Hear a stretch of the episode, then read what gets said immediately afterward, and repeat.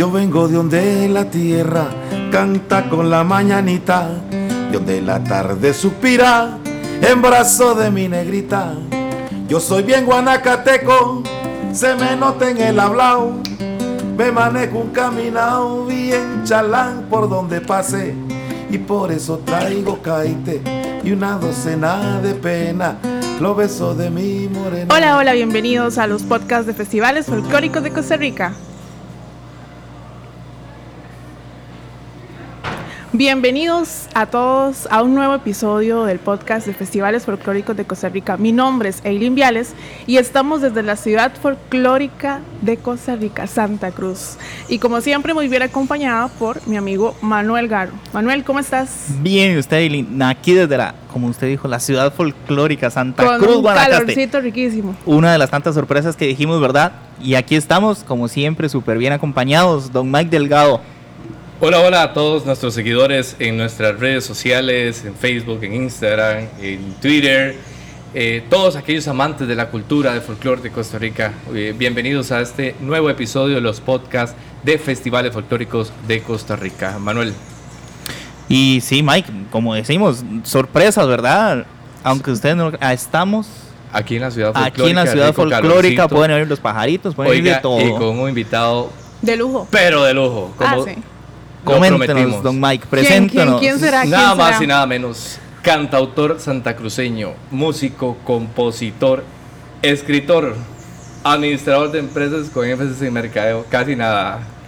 Productor cultural, ha producido más de 25 discos eh, musicales y pues por supuesto lleva el folclore en, su sangre. sangre, en las venas de una raza diferente. El señor Eduardo Enrique Gómez Sánchez, conocido como Valo, Valo Gómez. Gómez. Bienvenido, Bienvenido. Un Valo. placer, un placer. Muchísimas gracias por la invitación. Qué manera. ¿ah? Y bienvenidos a Santa Cruz. Eso, muchísimas Gracias, gracias, Valo. Para nosotros, yo como director del proyecto de Festivales Folclóricos de Costa Rica, encantadísimo que haya pues aceptado la invitación en esta locura, ¿verdad? No, para mí es un placer. No, esto no es una locura. Es, es- es- es algo increíble y buenísimo que yo digo que, que, que la pandemia nos, nos avivó más esto que se llama cultura, que se llama folclore. Claro, Hemos llegado a muchísima, a muchísima más gente.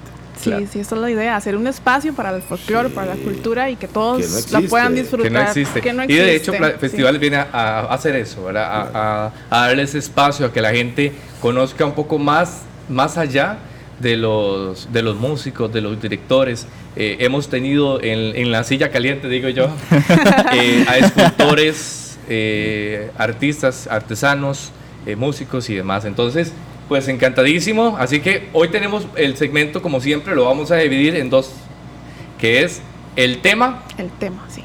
Y luego la entrevista con Pablo Gómez para conocer un poquito de lo que la gente no conoce, ¿verdad? Exacto. El, el Pablo Gómez de todos los días. Así que, Eileen, La señorita de Bueno, este podcast. la dama. Sí, gracias, muchas gracias compañeros. Bueno, aprovechando esta cordial compañía que tenemos, el tema de hoy es cómo vive el folclore un santacruceño.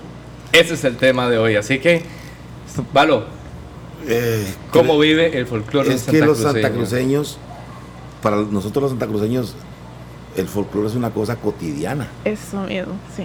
Es- es- De es- todos los días. no, El sí, día a día. Del día a día. Nosotros, los santacruceños, hablamos en dichos, en refranes, en retajilas. Siempre está vigente. Está vivo, está vivo. Muy, y muy, en pero práctica, muy ¿verdad? vivo. Muy, pero muy vivo.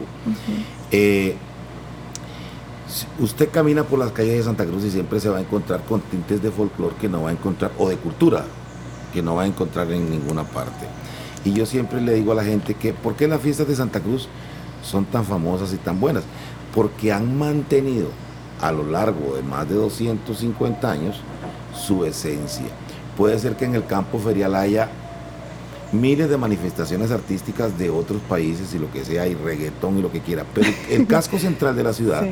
sigue manteniendo su esencia, Mm. con la monta de toros rústica, con las marimbas. Las marimbas la en, cada calle, Las esquina, marimbas en las es, es una esquinas. maravilla, a la gente Y- le encanta, sí. Y la parte cultural en el parque, porque siempre está viva la, la- la parte de nuestra cultura, de nuestra danza, de nuestra música, de nuestra poesía. de nuestras cimarronas, de nuestro, de, de todo, todo, absolutamente todo. Eso para nosotros los santacruceños es algo muy normal. Aquí basta con que usted largue una bombeta o haga un prrr, ching, pong. y Un grito, un y grito, va- y van ya, un grito. Van a aparecer, van a aparecer Alguien le contesta. rapidito Sí, 50 niños a ver dónde están los payasos. sí. Es muy normal que usted en el Qué monte, que usted en el campo, en, el- en la finca, oiga un grito por allá, Y otro le contesta. y que otro le contesta, que oiga, que escuche eh, algún refrán, que escuche alguna bomba, que los piones trabajan en bombas y reteles. Ni tanto que queme al santo, ni tampoco que no lo alumbre, weón. Valo, y, y a mí me parece importante recalcar ahí que si, si dejamos de lado lo que son las fiestas y la Semana Cultural Santacruceña, yo lo veo en sus, en sus redes sociales. O sea, ustedes hacen en vivo y, y está todo el mundo dándole. Sí, Todo el mundo claro. O se sea, todo el mundo Sí, en, en sí. pandemia y ahí está. ¿Y, y ¿qué, qué le damos? Se Igual, vive, se vive. y viene, folclore, y- exacto. Y, está el mucho negro. apoyo. Mi, Saludos negro- para el negro. Mi negro Mohamed Ponce es mi mano derecha. Claro, Eh, yo lo conozco. El, fa- el famosísimo, porque ya se ha hecho famoso ahí con las transmisiones. Mi negro, y, increíble. Este, eh, antier andaba la gente de, de Canal 7 aquí y, y, y estaban muy impresionados con, con- con el trabajo del negro. increíble. Y lo hace solo. Empíricamente. Empíricamente, si todos, si nosotros la- esta cuarentena nos enseñó a Es hacer que la, pan- la, televisión, la- la pandemia vino a... nos enseñó a hacer televisión. uno enseñarle cosas. sí, Sí, sí. sacudirnos, sí, sí, Cosa sí. que no sabíamos, no teníamos la más mínima idea. El próximo 20 de marzo cumplimos un año de transmitir interrumpidamente. Sí. Empezamos con un teléfono y ya podemos hacerlo a siete cámaras. Nada más y nada hombre, menos. nada más y nada menos. Toda la revolución, y eso es lo que, recalcando lo que mencionaba anteriormente, es esa esencia que le agregan cada uno en, eh, en el- en el- en- ahí, eh, fuera del estudio, ¿cierto? Sí, Fuera del eso te iba a decir Ah, cuando, cuando en el bar de los malditos. En el bar de los En el bar de los malditos. Eso en honor a Fidel Gamboa. Este, en el bar de los malditos, este, es, es en las afueras de mi estudio. Ajá. Cuando después de las transmisiones de, estaba la, la- la cuarentena muy, muy cerrada, muy, muy apretada, las restricciones. Sí. Y entonces eh, compartíamos y poníamos dos, tres mil pesos cada uno, mandábamos a comprar cerveza y nos quedábamos ahí. Cuando aparecía guitarra en alguna noche o alguna madrugada, siempre se tocó música folclórica. Nunca se ha tocado otro tipo de música. Y entonces de todo, de todo hacíamos un en vivo y que era cultura. Perdón, un par de gatos que iban a pelear o iban a hacer el amor. Ah, sí. Ese yo lo vi, claro. Ah, Ese sí De- lo y vi. mira, y era increíble cómo te ocurre que a las 1 de la mañana hay 200 personas conectadas, hay gente, Sí. papá, gente vagabunda. que Vagabundos que Pero- apoyan pero- el pero la folclore, gente se que queda- apoyan, Me, inclu- sí. me incluyo porque yo, Yo yo me también me metí, incluyo. yo me metí ahí en... Yo también me incluyo en esa transmisión, esos 200 vagabundos que Mano. Sí, sí. Pero es parte de la esencia, es parte de lo que, lo que uno, lo que uno le, le gusta, le apasiona, a pesar de que uno es de la meseta central, porque uno Sí. es Josefino. No, y es que desde las comidas también se mantienen, ¿verdad? Siempre la tradición. Sí, claro, En de- claro. en hasta, digamos, desde hacer una tortilla hasta... Y to- todas, y todas, y todas saben hacerlo. Cuando me refiero a todas, me refiero a las damas. A las damas saben. No todas, pero por lo menos tal vez no hagan tortillas palmeadas, pero sí saben hacer tortillas. Sí, sí. Saben Se hacer nuestras comidas. Ujú. que arroz de maíz, que frito, que esto, todo ellas todo lo saben hacer. Se ha ido traspasando de generación en generación. Y eso, eso es lo bonito y lo bueno, parte de lo que Festivales quiere, que se transcienda de generación en generación todas las actividades más allá y el apoyo hacia la cultura, porque al final de ahí es- somos nosotros, es, es algo es muy nuestro. responsabilidad social. Como Sí. ciudadanos necesitamos preservar todas estas este, tradiciones. Rescatarlas, preservarlas. sí. Fíjate que, y ese es un punto súper importantísimo y súper bueno. Fíjate que en 1995 los de la Jura viajamos por primera vez a Europa. Cruzando el charco. Sí, y este, estábamos en Francia, el sur de Francia, y la gente era locura por el folclore. Pero locura por el folclore. Sí. Y yo decía, ¿qué es esta vara? O sea, esto en Costa Rica no es así. Sí, exacto. Sí, sí, sí. Sí. No, decía yo, esto tiene, tarde o temprano tiene que llegar allá. Yo digo, a mí el año 2000 tiene que agarrarme con un estudio de grabación. Y en 1999 construí mi estudio de grabación. Pero no fue hasta el 2003 que hicimos nuestro primer disco en ese estudio.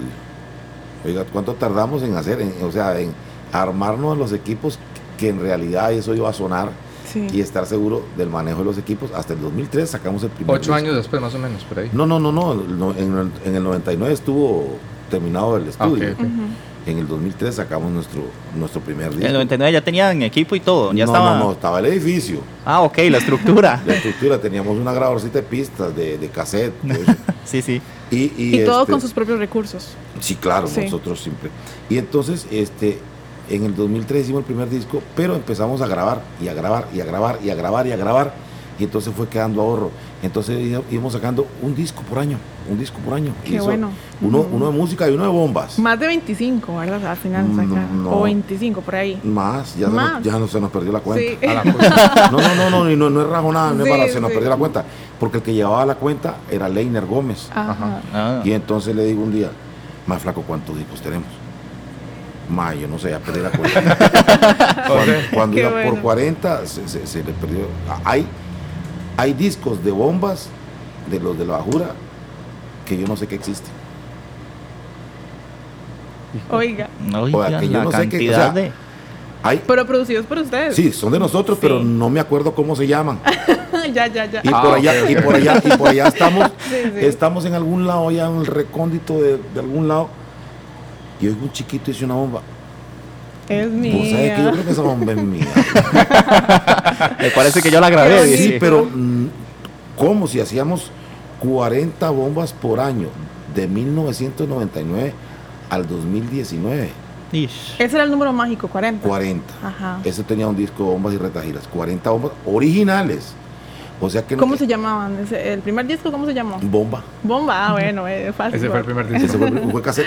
Ah, un cassette. Ah. Qué lindo. Y entonces al final saco cuenta yo hicimos 800 bombas, Bombas. y retajilas No.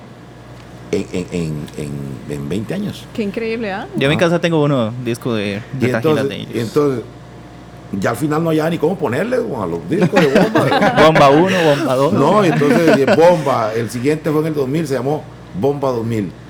Y ahí va más bombas, va de nuevo bomba, eh, eh, bomba a las cales. bo- Bombas.com, bombas VIP, cuando empezó a meterse la, bueno. la- Lo- el internet, bombas.com.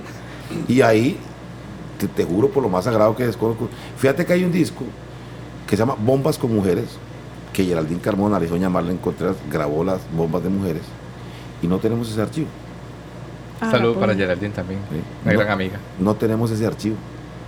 O sea, vamos produciendo tanto. Podemos tener rezagados con los de la bajura. De ahí unos seis discos Que no han salido. que no hemos grabado. Inéditos todavía. sí. O sea, inéditos. Entre ellos, entre ellos eh, la misa guanacasteca, que la compuse hace más de 25 años. Oiga. Oiga, qué. Próximamente, entonces. No, no puedo decirte eso. Y entonces, hasta ahora en estos días vamos a empezar a grabar este, un montón de temas muy lindos. Estaba un tema que se llama Guanacasteco, muy lindo. Está Juan Pandemio, lindísimo. Juan. Pandemio. Ya grabamos este. el- este año ¿Eso es grabamos. que en, en honor a la pandemia? Sí, sí. sí. este, grabamos este. eh, Nostalgia Criolla, que es una canción muy linda que salió en enero. Y grabamos hace dos años este, ocurrencias. Si al gobierno se le ocurre meter un Ah, ya impuesto más. es Eh, que ir a empeñar. hay, hay una canción, hay una canción lindísima que fue la primera canción que compuse y que nunca se ha grabado, se llama Negrita. Es una canción lindísima. Y en fin, hay un montón de Sin canciones número de, de- de sí, que no se han grabado. Valo, una pregunta. Este, eh, bueno, es importante, antes, antes de hacer la pregunta, es importante recalcar a todos nuestros seguidores que llegamos hoy a Santa Cruz gracias al patrocinio del Hotel La Calle de Alcalá. Recuerda aquí en Santa Cruz pueden llamar al 2680 0000 o comunicarse al info arroba hotel calle de alcalá.com también al 7012-5270 el Hotel Calle La Alcalá O la, Aquí, la- la página calle de web. Alcalá. La, La calle, calle de de Alcalá. Alcalá, sí. O la página web www.hotelcalledealcalá.com. Ahí también pueden decir. Muchísimas Estamos en gracias. Santa Cruz, Guanacaste, Costa Rica. Excelente. Nos han recibido de maravilla. Además de eso, este hotel tiene un, un- un valor agregado un poquitillo muy, muy interesante. nosotros transmitimos desde este hotel Sí. de lunes a viernes. De sí, es lo que venía diciéndole ahorita. Esa es su casa ya. Sí, eso es mi sí. casa. segunda Estamos casa. ah, detrás, eh, estamos al, al lado del estudio de, de- de grabación. A ¿De la dónde par de la- transmite? Del canal de piscina. Valo. A la par de la piscina, casi, a la par de la piscina. Eh, Valo, ¿qué hace a un santacruceño una raza diferente? Pero aparte de su esencia de folclore, de vivirlo a diario, Vea, cuando el alcalde dijo eso, eh, todo el mundo lo tomó Por mal, sí. por mal. Sí, O sea, y Fue muy eso, criticado. eso lo dije yo hace, hace muchísimos años, hace más de 20 años. Es, un- es una es una retajila. Búsquela en YouTube, ahí dice, ponga una raza diferente, Valo Gómez. Ahí la Ajá. encontrará. Nosotros somos una raza diferente porque somos gente muy alegre. Sí. Esto, Santa Cruz es una tierra llena de talentos. Vea, yo me siento, en este momento yo me siento sumamente orgulloso, chalán, como decimos nosotros, por la gran cantera de gente que está haciendo música original. Tierra Nueva, Los Chocuacos, Santa Esperanza. Oiga, hay una cantera de carajillos sí, tocando que son- marimba. Son huilas. Hay un muchachito, este, Joshua, no recuerdo el apellido, solo Chicharito le decimos. Y a veces, cuando Abel no puede, sustituye a Abel. En los de la bajura. Sí, y eso, y eso no es comida le Sí. Claro. Sí, le cuento. sustituir a Abel. Sí. Es, es alumno de Abel. Eh, en la- es un carajillo con un talento increíble. Lee, bueno, el otro día estaba tocando Abel aquí y estaban los cinco percusionistas aquí sentados de la Orquesta Sinfónica Nacional. Entre ellos Bismarck eh, Fernández, es, no me acuerdo. Y Bismarck pasó todo el chivo con la jeta abierta. todo, literalmente. Digo, ¿qué? Me dice, Valo, muy bueno, muy talentoso, pues tiene que estudiar. Lógico que tiene que estudiar. Sí. Sí, obvio. Tiene que estudiar. Y así, igual ahí tenemos otro muchachito, Emerson, que es el primer marimbista del, de Marimba la Pandemia, que es también propiedad de los de la Bajura. Es un genio.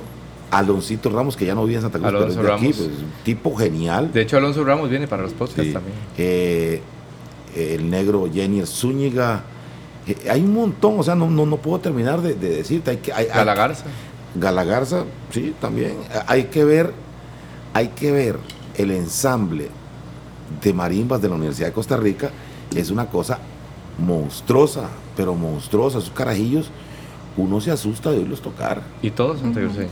Todos son tacoseños, pero son un- una maravilla, una maravilla. Sí, ¿Qué considera usted? mucho ¿Por talento. qué existe eso aquí en Es- Santa es Cruz? el ¿Y lo caracteriza? Es el ADN, es un ADN. Es que se vive. Es, se no, es- vive. es un. ADN Sí. que está aquí. ¿Vos sabías que el 80% de la música célebre costarricense ha sido compuesta por santacruceños? Ujú. El 80% de la música célebre, célebre costarricense ha sido compuesta por santacruceños. Casi nada. Qué orgullo, ¿ah? Sí. Sí, y eso, eso que dice. Valo es, es, es tan, tan cierto.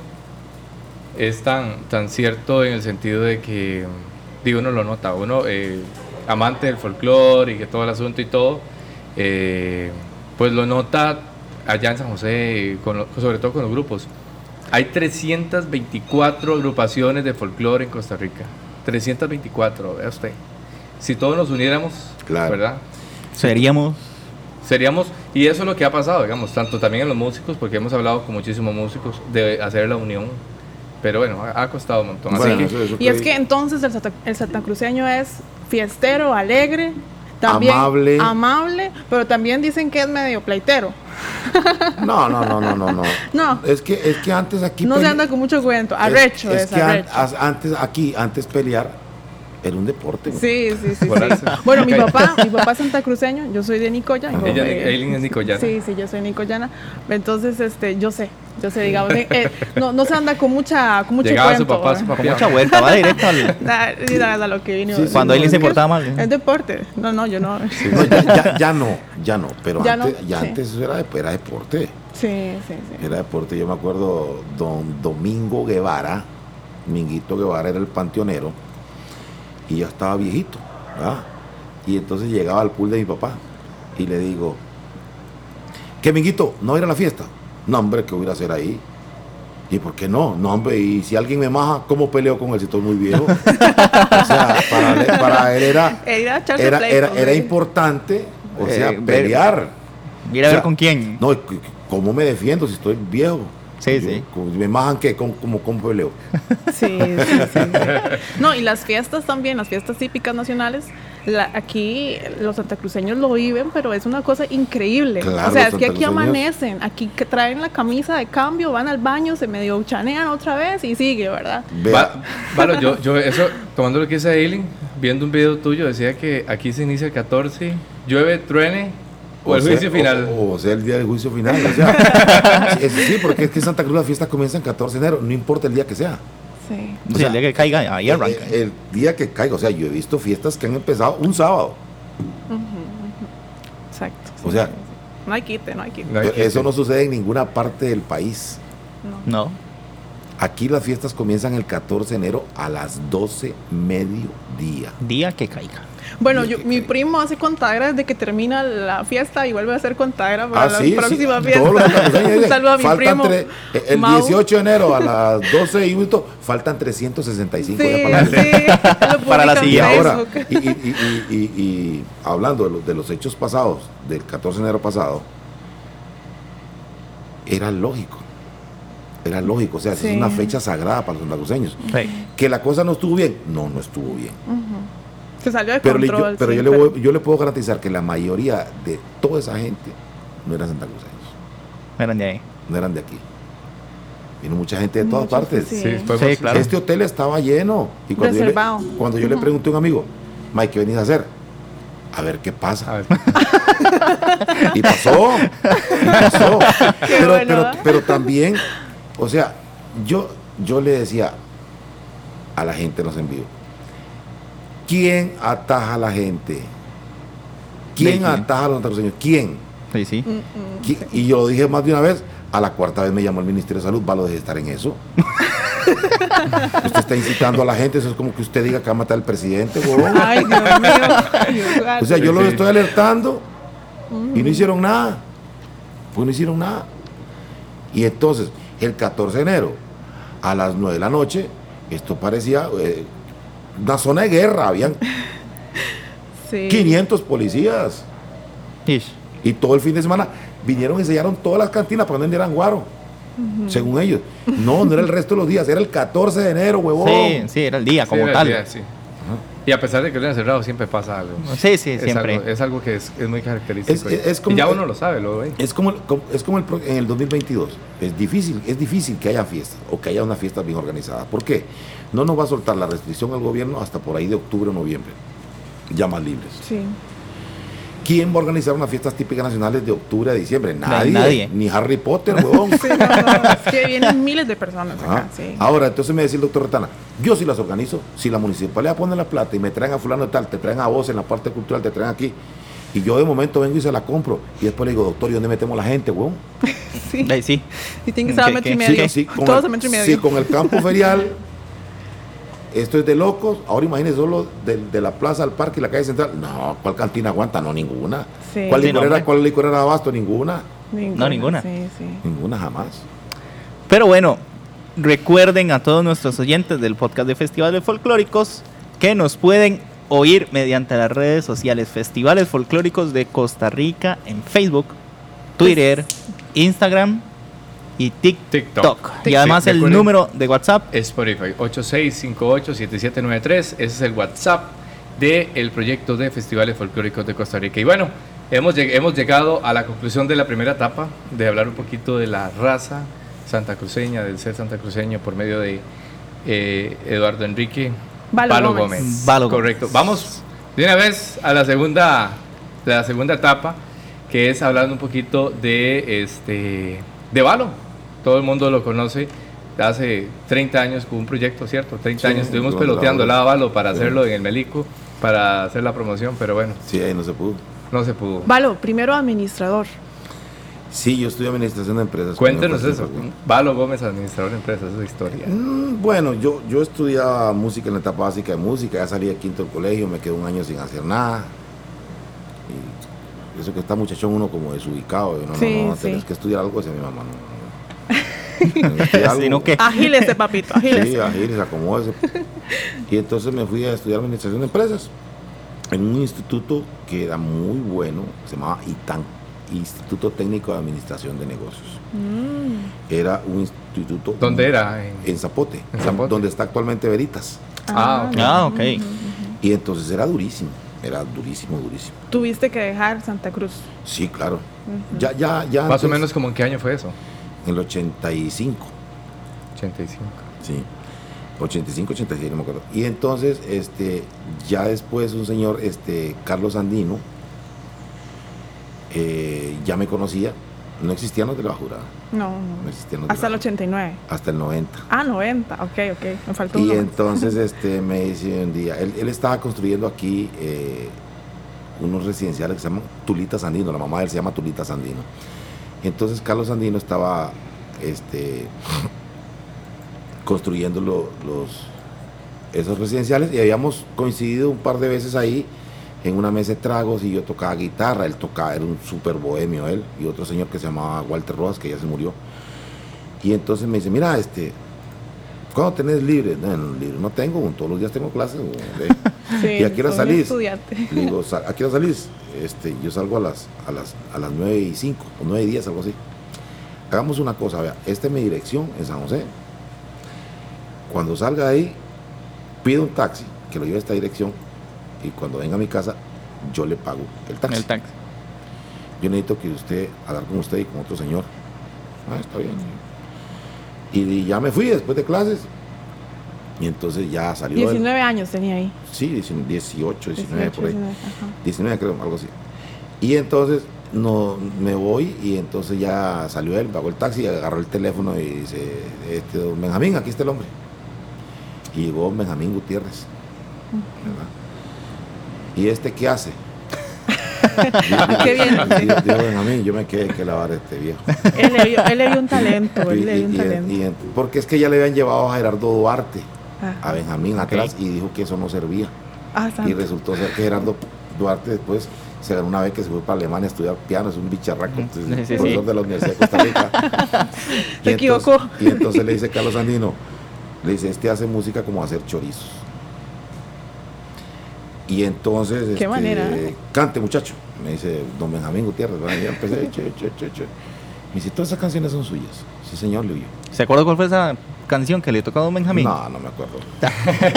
no me acuerdo. Esa fue la que lo mandó a la No, le canté varias, le canté varias. Ah, ya, ya, ya. Y entonces, entonces me dice, dice, mira Carlos, estamos al frente del compositor más importante de Guanacaste en los próximos 50 o 100 años. Pero tiene que estudiar. No, Benjamín, yo estoy en la etapa básica. No, no, eso no sirve, muchachito. no, yo, yo, yo leía música, yo, yo leía música. Ajá, pero, Sí, sí. Ah, pero de ahí, entonces, por medio de don Benjamín Gutiérrez, yo ingresé a la Universidad de Costa Rica, Artes Musicales. Ah. Y entonces ahí, ah, pues, de aprendí muchísimo más, ¿verdad? Este, eh, es que es en serio, ahí es en serio la Ahí es cosa. en serio, Entonces, sí. Pero entonces- ya cuando entró, ya había sí, ya se había graduado, había salido de administración. No, estudiaba las dos cosas. Ah, la puya. Ah, la Ah, se metió estudiando las dos cosas. Sí, pero mi mamá se dio cuenta Ay, a- no. hasta, hasta como a los años y medio. ya. O sea, para su mamá solo estaba en administración. Sí, pero mi hermana sí empezó a sospechar, ¿entendés? Entonces, ¿Y qué pensaba su mamá de la música?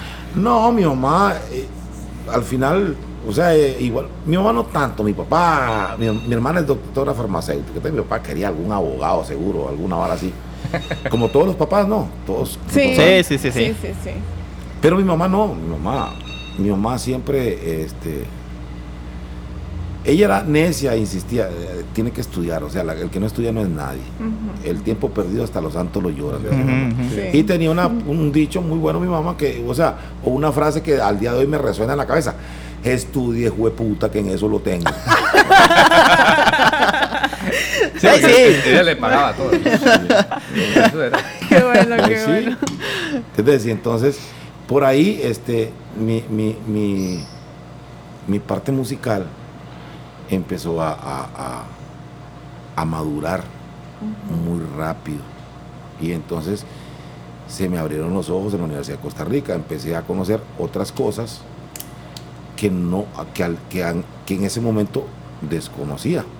Por ejemplo, por primera vez escuché en, en la Universidad de Costa Rica, escuché a Lelutier, que es esta vara, digo yo. Qué bueno, Ajá, tiene. Sí.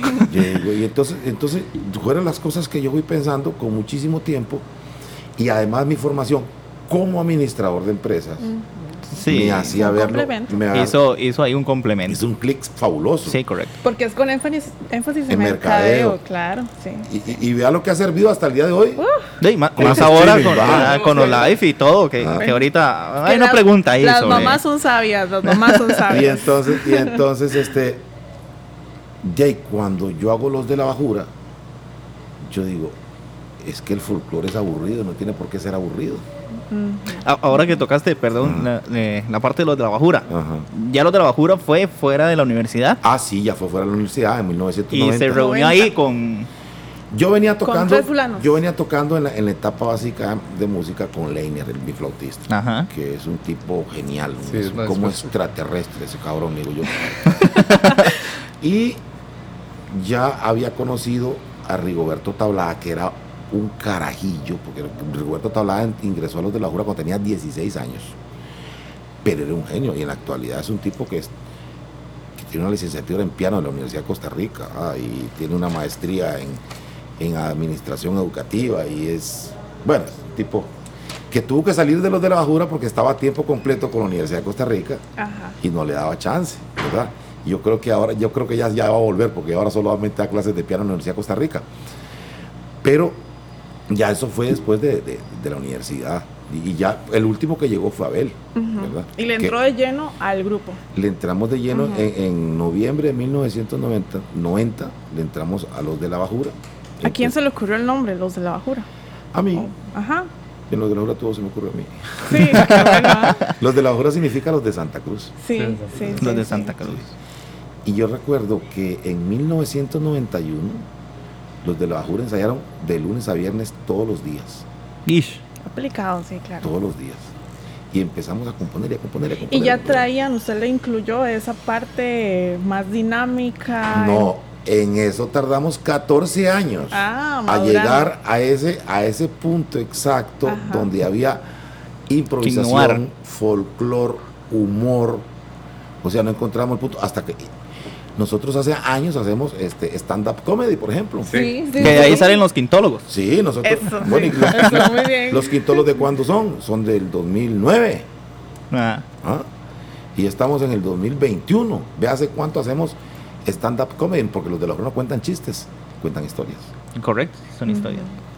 Es, es stand-up comedy. Ajá. ¿Y- Sí, ¿Y, cómo sí. le gusta eso a la gente? ¿vale? Ah, es que es de- Claro, súper es- le- entretenido. la gente, Sí. o sea, y, y de hecho estábamos buscando una nota que decía de, de que los de la bajura fue la primera vez que se cobró por folclore, o sea, que la gente pagó por ver folclore. Hay Yo- una nota que sale así, sí, exacto. Yo creo que, que- que existe un mojón. Antes de los de la Jura nadie pensó en cobrar por un show de música folclórica. Los de la Jura empezaron a cobrar por un show de música folclórica, pero lo profesionalizaron. Entonces, o sea, no, no, vos no puedes cobrar si no ofreces un producto de calidad. Exacto. Sí, correcto. Así es. Y entonces los de la Jura tenían eh, sonidista, tenían un más en las luces, eh, tenían secretaria, te- era, se convirtió en un aparatón los de la Bajura. Usted hizo una empresa, una empresa musical, exacto. ya te- los de la Bajura tenían, oiga, estudio de grabación, su propio equipo y equipo grande que alquilaban a la Semana Cultural, alquilaron muchísimos años de equipo. Y algunos años tam- también lo pusieron y no le pagaron porque no había. Sí, sí, sí. Eh, ya los de la Bajura iban a un concierto masivo y llegaban 4 mil, 5 mil viejos y vendían entre discos, camisetas, sombreros, eh, ¿qué más? Videos. Millón doscientos, millón quinientos en una presentación, ¿cómo se te ocurre? Eso es un montón de plata. ¿Se, Sí, claro. imaginó, ¿Se imaginó esa proyección usted eh, cuando inició? No, pero en la, la crisis del 2008, que ingresó a- en octubre del 2008, eso atajó a los de la Bajura de un, pero De un solo guamazo. sí, de un solo guamazo. si no, los de la Jura irían larguísimo. ¿Por qué? Porque ya estábamos vendiendo mal distribuidos, porque no, por ejemplo no teníamos distribución en la zona atlántica. De Cartago para allá no teníamos distribución, bueno, excepto por Pérez Celedón, que Librería Universal nos... Pero ya los de la Jura ya iban a entrar en, en el negocio y comprar dos carritos nuevos eh, con, con un, ¿cómo se llama? Bueno, para poder Transportar. para poder distribuir, Ah, distribuir. te- tener un distribuidor de, de Guanacaste a La Juela y otro de La Juela para allá. Ya los de La Jura vendían mal distribuidos entre 4 millones y medio y 6 millones de colones por mes. Jue- Fue, pucha. Oiga, Increíble. Noso- una revolución. Sí, nosotros, claro. nosotros éramos la competencia musical de. Papaya, Papaya Music. Papaya Music. Cuando Papaya quiere fichar los de La Jura, y le digo yo a Luciano Capelli, que ya en paz descanse, pero es que vos no me estás ofreciendo ningún negocio, weón. De ahí todos están. Y dice mi tata que un negocio es cuando usted y yo ganamos. Si solo Ajá. usted o yo gana o solo usted gana, alguien está jodiendo a alguien. Sí, Usted, es no me un está ganar, ofreciendo, ganar. usted no me está ofreciendo ningún negocio. Usted no me está ofreciendo nada que yo no pueda hacer. Sí, sí. De ahí sí. Entonces cuando papá ya viene y ficha a un Max Goldenberg y ficha para, para tener esa rama del folclore que no tenían. Que no tenían, ¿verdad? Los de la Bajura han salido del país. Uh, Un montón, de un montón de verdad. veces. ¿A qué países o cuántas veces? Mira, los de la Jura han estado en Centroamérica, en toda Centroamérica, este, en Ecuador, en Perú, en Venezuela, Puerto Rico, México, en Los Ángeles, Miami, Nueva York, en Canadá, en Toronto, en, Ah, sí. En ¿qué más? En Montreal. Y siempre, siempre solo la parte musical. O han Algunas, con no, grupos. algunas veces hemos ido con, con, danza. con danza. Eh, en Europa hemos estado en, en Francia. Inglaterra, Suiza. Eh, ¿Qué más? ¿Qué diferencia? Y de hecho, el proyecto de festivales se da por eso mismo, porque cuando nosotros, bueno, yo que he salido también del país con algunas giras, como lo mencionaba Valo, la proyección que tiene a nivel internacional el folclore. Y por eso hoy se dan este, este tipo de espacios utilizando las plataformas para este, difundir el folclore como tal. Y es eso, ¿verdad? O sea, el folclore como lo viven en otros países. Sí, Exacto. es Entonces increíble. es increíble, ¿verdad? Bueno, Malo, además de, de músico, también es agricultor y, y- Mi papá siempre tuvo fincas sí, y un tiempo yo sí, sí. ganadero, entonces. No, un ganadero es un tipo que cría ganado. Yo era un comerciante de ganado. Entonces, Ah, y a raíz de esas viajaderas, yo en, en, Es un hombre de negocios, ya vi, ya. en, en Canadá por primera vez nos llevan a una finca que mide 100 acres, que son como 40 hectáreas. Y el tipo ordeña 150 vacas. Esa me impresionó, me impresionó. Pero no me impresionó tanto como otra que fuimos. Y un tipo tenía 6 hectáreas de tierra y engordaba 500 toros. Esa sí me interesó, oígame. sí. y entonces, ¿qué era? Manejaban el sistema de estabulación de ganado, que es ganado bajo techo y lo llevas a comer ahí. La tierra es para cultivar alimento para el ganado Mm, o para cualquiera. No es para que el ganado lo patee, lo cague, lo mee y se eche, ¿no? Ajá. Entonces es un ganado que está inmóvil, o sea, está en corrales donde alcanzan 10, 15 animales y están comiendo de ahí con una dieta, una dieta diseñada para ello. ¿Por qué este toro está gordo y por qué este está flaco? Si están comiendo lo mismo, es más visible. Entonces, y que ese ganado estuviera ganando, lo ideal sería que ganara un 1200 gramos diarios, o sea, un kilo 200 gramos diarios, ¿verdad? Entonces, ¿cómo logramos eso? A partir de ahí, es que yo sí me hago agricultor, pero yo me hago agricultor de comida para el ganado. Ah, Ajá, ya, ahí está, ahí sí, está el punto y la Entonces, diferencia. Entonces, de llegar a ese punto interesante en el ganado, tomó un tiempo, tomó un tiempo, ¿verdad? Y este, echando a perder y aprendiendo a hacer ensilajes para ganado. Pero también fue un- una etapa, no es que la he desechado, pero La mantiene, es el Sí, día a día de. Pero, pero eh, no es tanto negocio como antes porque el precio es muy inestable. Mm, En aquel momento nosotros comprábamos ganado a 850 colones el kilo y vendíamos 850, 860, 840. Sí, ahí En- o sea, pero en la actualidad usted compra un ganado a mil colones y cuando lo va a vender lo vende a 900 colones el kilo y le cuento que va con las patas hinchadas, como decimos nosotros. ¿Verdad? Bueno, bueno, además bueno. de, de- de esta parte, ¿verdad? De, de lo de las fincas y el ganado y todo lo demás, también sos escritor. Y sab- había sacado un libro. Aprendiz de escritor soy yo. No, no he sacado esos libros, ahí están. Eh, pero sí, sí, ya, ya sí vamos a meterle ya. Eh, vamos a ponernos serios con ese libro. Porque es que hay un posible negocio ahí con una productora aparte, pero nunca se dio el negocio. Y en resumen, Mm. en pocas palabras, eh, la, la teoría del libro, o sea, el enfoque del libro, ¿qué es? Es, son unos cuentos de ciencia ficción guanacasteca. Hijo. Es, es casi como lo que hacen normalmente las historias. O en las redes sociales, que también suben No, Sí, co- como las historias de las redes sociales. Ah. Entonces, por ejemplo, eh, eh, el libro, el, el, Súper famosas, por cierto. ¿eh? el cuento, el cuento principal eh, se llama La Chufaca. ¿Y La- eso qué es? Ajá, Ah. linda pregunta. Eh, la familia de mi ex esposa es de Zapote de Nicoya, ¿verdad? La mamá de ella era de Zapote Nicoya. Y una vez este, fuimos ahí y yo no suelo tomar licor de día. Yo solo tomo licor de noche. Eso no lo sabíamos. Sí, yo no, no yo soy a veces ya nocturna, no me gusta tomar licor de me pongo- me- me pongo- me- ¿Y me- qué? ¿Vino como un Coyol? gato. No, yo no, coyol. Coyol. Vino coyol, no, coyol. Coyol. Sí. Vino coyol es una cartagada. Ay, hijo de pucha. ¿Ves? Eso, eso ¿Ve? pasa por vivir tanto tiempo en, en Cartago. Y este, yo si tomo licor de día me pongo de mal humor, improductivo, me da sueño. No, no, no, no. yo no Di sirvo- ese solazo, ¿qué va? Yo no sirvo para eso, no, no sirvo para eso. Y es riquísimo una cerveza a mediodía, riquísima. Oigan, y entonces me decían, no, no, no te vayas, Valo. A las 10 de la noche es la chufaca. Machufa. ¿Qué es la chufaca? Y espérate, no te vayas. Entonces me quedé a ver qué era la chufaca. Qué bueno. La intriga. La, chufaca es una diana a las 10 de la noche, pero es como mágica. Eh, Las viejitas bailando, los chiquillos bailando. No.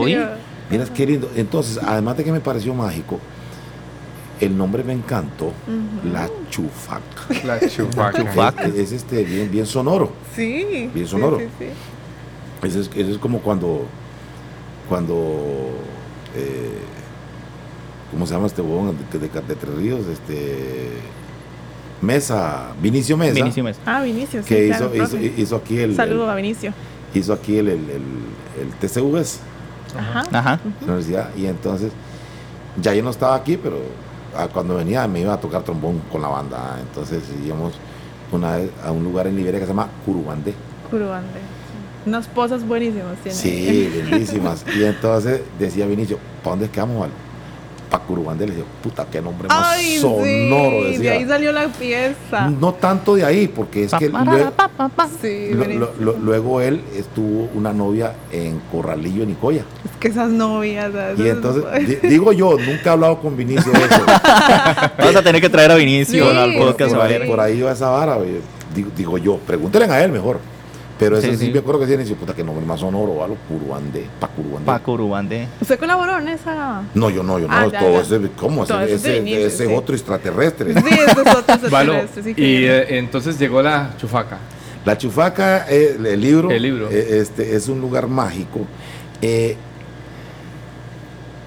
Calimerio, junto con Chuis, que son los personajes principales. Calimerio es un peón de una finca, un tipo guanacasteco recio, Fornido. De bigote, sombrero. ah. Eh, lo mandan a buscar un toro cimarrón del que se tienen historias, pero que nunca nadie lo ha visto. Y él se adentra en la finca El Guasimal, que queda al sureste de Santa Cruz, que es una finca impresionante porque tiene un gran río que le pasa en medio, entonces la finca tiene eh, lanchas para sacar madera y para sacar Hijo de cosas, una carajada impresionante. Es una industria maravillosa. Y todos esos son cuentos que me echó mi papá de la hacienda del Tempisque, ¿ah? Qué bueno. sí, Ok. sí. Eso no existe, ¿verdad? Y Son entonces- cuentos de ciencia ficción. No es que así le, mi mamá una vez le llegaron a entrevistar. eh, ¿Usted qué piensa de Valo? No, no, no le crean a ese hombre. Ese hombre es fantasiosísimo. Todas esas toda esa historias las escuchó ahí en el pool del papá. dice, Se los lleva eso- cuenteado. este. Ah, bueno, entonces Calimerio se adentra eh, eh, en, en la chufaca, en la finca. Eh, en la finca es el Guasimal. Ajá. Y le agarra la noche y se duerme. Se Ah, la duerme. puña. En la noche, cuando está dormido, llega un ratoncillo que se llama Chuis, con ganas de robarle los cigarros. Mm. Y entonces, cuando están sacando los cigarros, le está sacando los cigarros, el, el ratoncillo, Calimero se despierta y agarra el pescuezo al, Al Al ratón. Ladrón. y el ratón le dice, soltame cabrón. a la puta habla español este carajo. Y bueno, como para ir terminando, a la montadera, nunca le hizo. No, no, no. Nunca montado un toro, ¿vale? En la vagabundería, carajillo. Se metió. No, no, meterme a la plaza sí, porque mi barrio era, era, Ah. era, era, era barrio de montadores y de baqueteros. ¿Dónde? ¿Cuál era? De todo, de mi barrio estaba Howard Cabalceta, que es un tipo famosísimo, Ajá. baqueteando, Chepio Arrieta, que es el que hace las barreras, todos eran de mi barrio. Ajá. Mi barrio era barrio de montadores, pero yo no, no, no, no. No. A mí me gustaba torear, Mm. pero le tenía pavor parármele un toro al frente con el capote. Y nunca, nunca lo, lo, lo ¿Un? habló un toro. No, no, no, no. Nunca no. lo corrió él. Pero una vez, una vez nunca se me olvida un carajo de aquí, Misael Gutiérrez, en una fiesta de enero se montó un toro en la nuca, agarrado el rabo. Ah, sí. Oiga, oiga, qué, qué, Al, al- al revés. qué tipo más corajudo. En la nuca, agarrado el rabo. Y el tipo llegó más allá de media plaza. Y eh, cuando el toro se lo iba a comer, yo vine y le tiré el capote. Y el toro respondió. Entonces el vino y yo lo pasé. Yo, Ah. yo sabía cómo era, pero me daba miedo. Sí, sí, sí, sí. y se que- devuelve otra vez y lo vuelvo a pasar.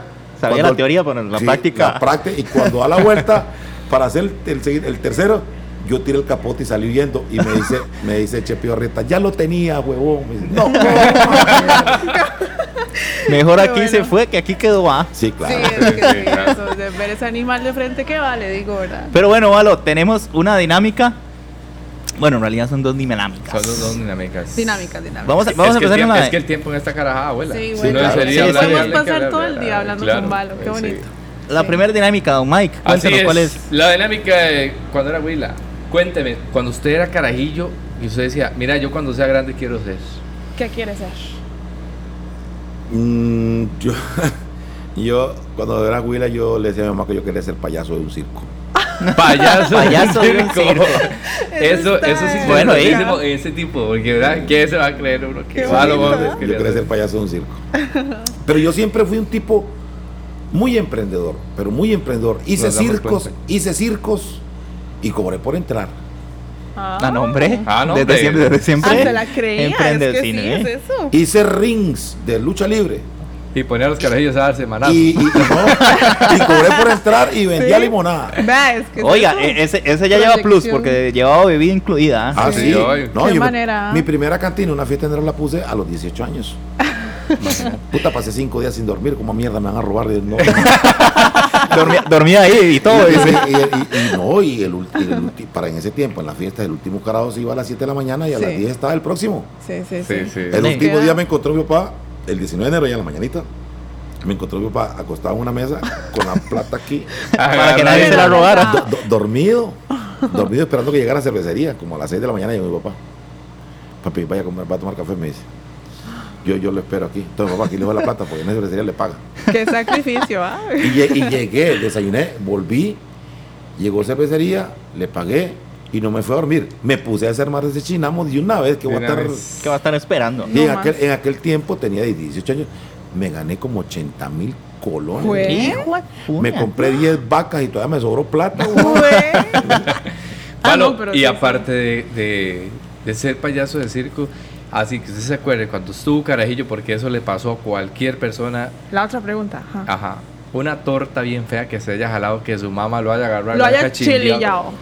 No, no. Siempre bien portado. No, vieras que, vieras que yo nunca, nunca fui rebelde, nunca fui desobediente. Yo era vago, o sea, yo era vago para estudiar. No So- me gustaba estudiar. Somos dos. Yo, yo ponía atención en clase. Yo estudié hasta que llegué a la Universidad de Costa Rica Mm, y ahí a Letán. ujú. Pero yo en el colegio no recuerdo haber estudiado. Yo ponía, Nada. yo Yo estoy- ponía atención. Yo, yo- ponía no. atención. Yo estudié un día antes de los exámenes. Yo ponía atención. Entonces, pero bien portado, entonces, desde chiquillo. Sí, no, yo siempre fui un tipo bien, muy, muy, inclusive un muchacho en el colegio que nunca llamaron a mi mamá por una torta. Por una torta colegio. ni nada de eso. O que venga No, recoger no. este chiquito que. Valo, ¿usted tiene hermanos? Sí, claro. ¿Cuántos son en la familia? Mi hermana Giselle tiene 67 años y tengo dos- otras, otras dos hermanas de crianza Nelly, que vive en Casitas de Nicoya, y Minerva, que vive en Carolina del Norte, en Estados Unidos. Yo soy el comiche. El comiche, el, comiche, chineado, el en aquel chineado. momento, sí. Por eso no lo chilillaron también. No, Sí, no, sí, no. sí, sí, sí, sí, por ahí. No, no, pero no, no. Mi, mi- mi- mi papá era un tipo muy, muy, muy, pero muy recto y muy exigente y muy. eh, o sea, yo a los 10 años, mi papá tenía una carnicería y a los 10 años me levantaban a las 4 y media a ir a cuidar la carne porque estaba en la- el, el rastro, el matadero estaba en un, en un barrio medio maluco y, y- y yo tenía que ir a cuidar la carne que no se la robaran. Ese era mi trabajo a los 10 A años. los 10 años. Luego tuve que ir a cuidar el pool de mi papá, fui villarero. Tuve que ir a ordeñar con mi papá a las 5, 4 y media, 5 de la mañana. Eh, tu- fui sabanero. Obediente, obediente, entonces. No, no, Sí, sí, Empunchado entonces, para el yo- entonces. yo le decía a mi hijo, usted va a trabajar conmigo y yo le pago, weón. a mí su abuelo no me pagaba nada, weón. Y mi tata me decía, Ay, no. y mi tata me decía, y lo que te comes, y lo que te vestís, Sí, ahí y lo que estudias. sí, sí. De ahí sí, ahí está. Sí, está. Valo, ¿cómo es un día normal suyo? O sea, un, un lunes, un martes, ¿qué? A un lunes enredado. Bueno, ya sabemos desde que en las noches ¿a qué, horas, tiene. a qué hora se levanta? Yo me levanto normalmente a las 6 de la mañana. 6 de la mañana. Sí.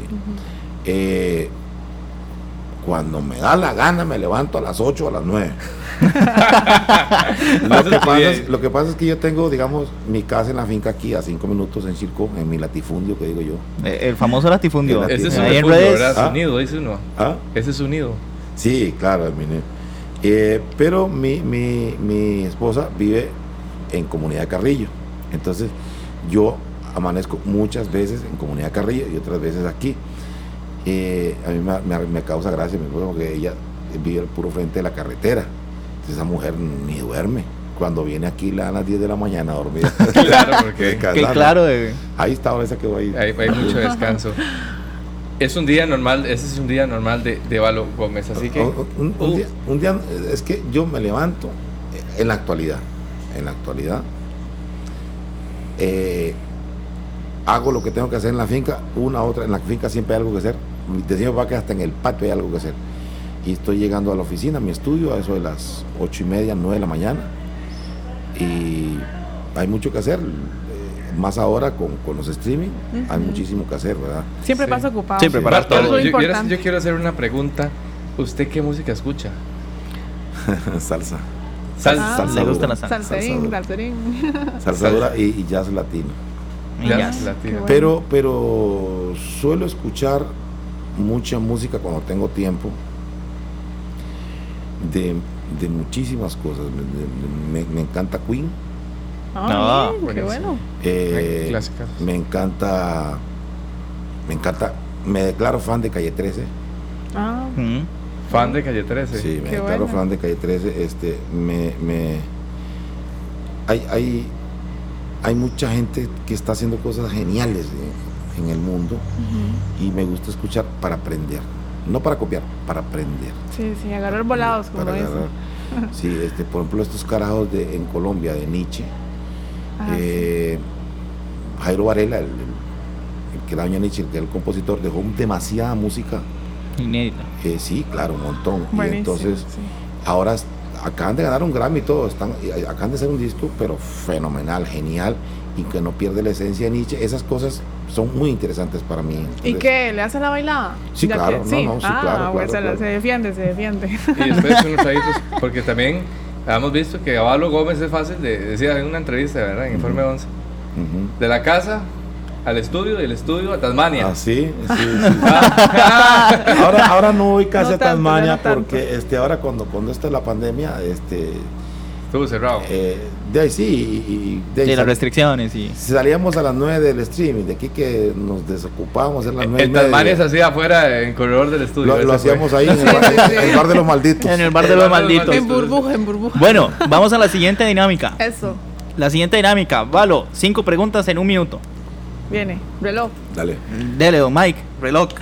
Bueno, cronómetro. Cronómetro en Cronómetro, pantalla, ponga el cronómetro ahí en pantalla. Y nos cuenta entonces. Claro, claro, sí. Cinco preguntas Cinco preguntas en un minuto. en un minuto. Vamos a ver, ¿cómo está para la matemática? Se la juega, se la juega. No, no, claro que no, claro que no. Va súper fácil. Y que- estudié administración, era un arrecho de matemática 1 y matemática 2 para llegar a matemática financiera, imagínate. Listo. Vámonos. Vamos, dice. Novelas, series o películas. 100 años de soledad. Ok. Ay, ¿Dormir temprano o dormir tarde? O acostarse. Tarde, tarde. tarde. Cinco cosas que no le pueden faltar a Valo en su vida. Eh, el amor de Dios, una cerveza, el amor de mi esposa, de mis hijos, de mi nieta, Café o agua dulce. café, negro. Músico, compositor o productor. ¿Cuál de las tres? Lo- ¿Cuál prefiero ser? ¿Cuál, Sí, cuál de las tres prefiere ser? Compositor. Listo. Listo. Pero, Listo. pero volando. Pero este hombre fue volando, ¿verdad? Segundo, Qué duramos. vaya, ya tiene respuesta ya. Sí, es, eh, sos abuelo también. decís. Sí. Tengo ¿Cuánto? una William. Enamorado. Ay, qué lindo. ¿Cuánto tiene? Maya. Victoria va a cumplir 5 años. Cinco años. Ay, qué linda. Loco me dijo un día. Esa es la etapa del porqué. Abuelo loco. Lo- Abuelito loco. Tito, Tito Valo. Loco. Tito Valo. Nito, Loco. Nito Valo. Tito Valo. Tito, Bueno, Valo. Valo, para ir finalizando, y no, no quería despedirme sin esta pregunta. ¿Cómo ha venido a cambiar la pandemia en la vida de Valo, en la vida de los de la Bajura? Además que sabemos que de ahí nacen otros proyectos como Marimba la Pandemia y la Orquesta Peseteado, etcétera. ¿Cómo, ¿Cómo ha sido ese cambio? Radical. Sí, porque a todos nos vino a cambiar. Sí, sí. Mira, yo sacudida. llega llega la, la, la, la, la pandemia y declaran cuarentena el 16 de, de marzo. Bueno, yo ese siguiente fin de semana daba un concierto en Cañas y el sábado daba uno a mediodía en San José Palacio y a las 6 de la tarde otro en San Antonio de Escazú. Y me Yo iba a ir a ese. Yo soy de San Antonio Escazú. Imagínate cuánto dejó de ingresarnos va en un solo fin de semana y me agarra a mí con la pandemia manos arriba. ¿Y ahora qué hago? ¿Y ahora, ¿Y ahora qué? vivo? ¿Y ahora qué como? Sí. Sí.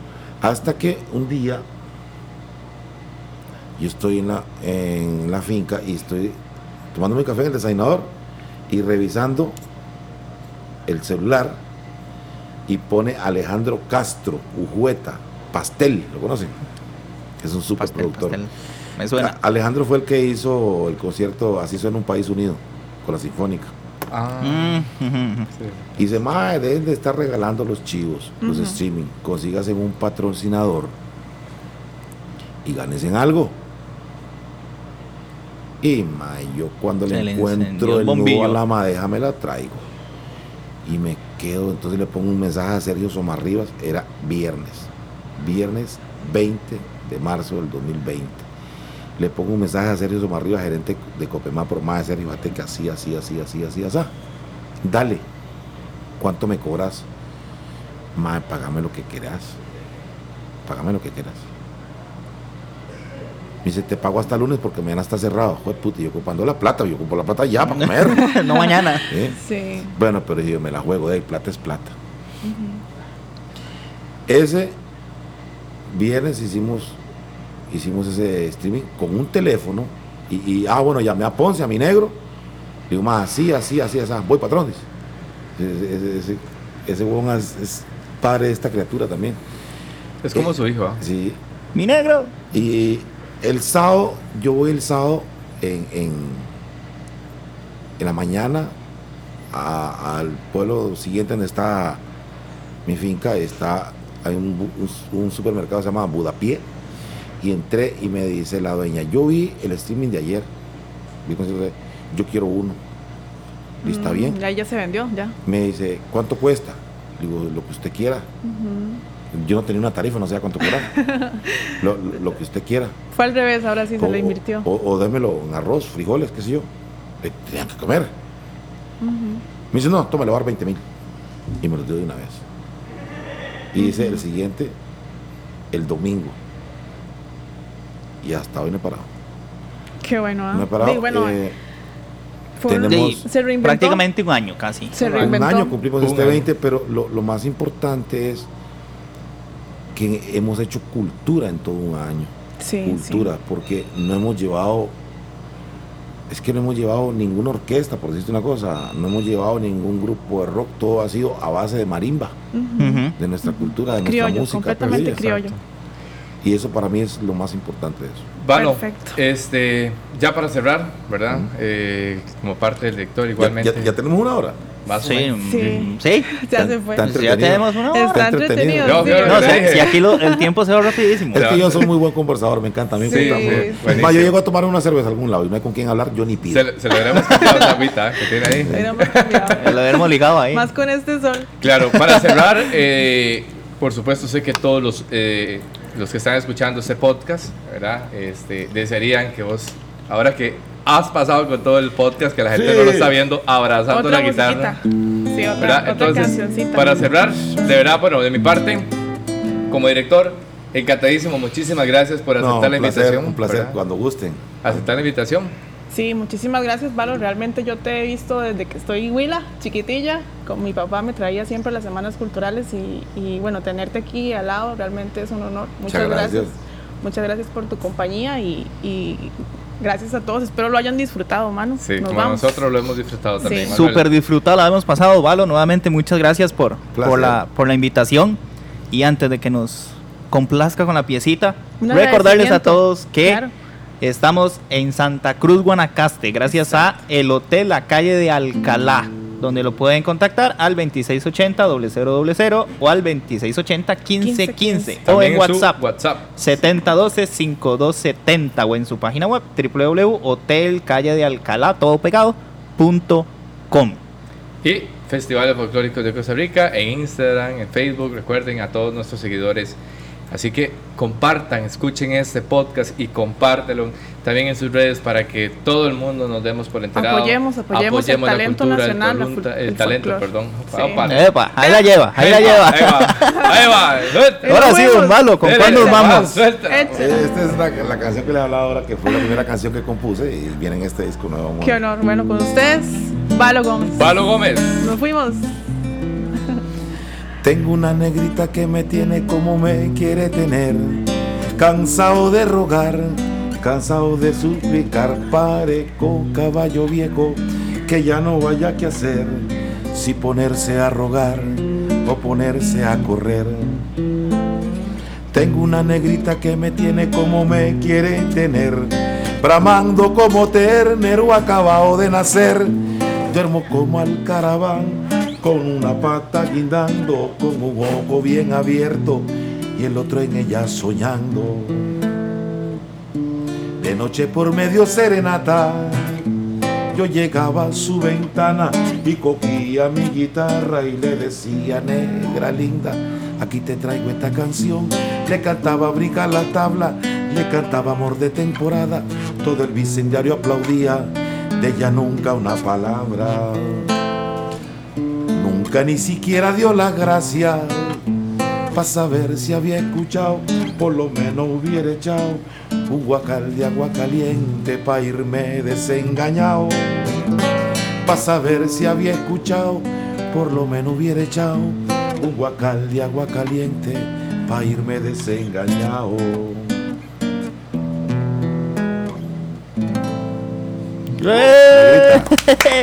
Bueno, y de esta manera Buenísimo. nos despedimos de este episodio de la segunda temporada de los del podcast de festivales folclóricos de Costa Rica. Nos vemos en la próxima. Chao. Nos Chao. vemos a todos. Chao, buenas. Muchas gracias, Muchas gracias. Chao. Gracias. Hasta luego. Buenos días.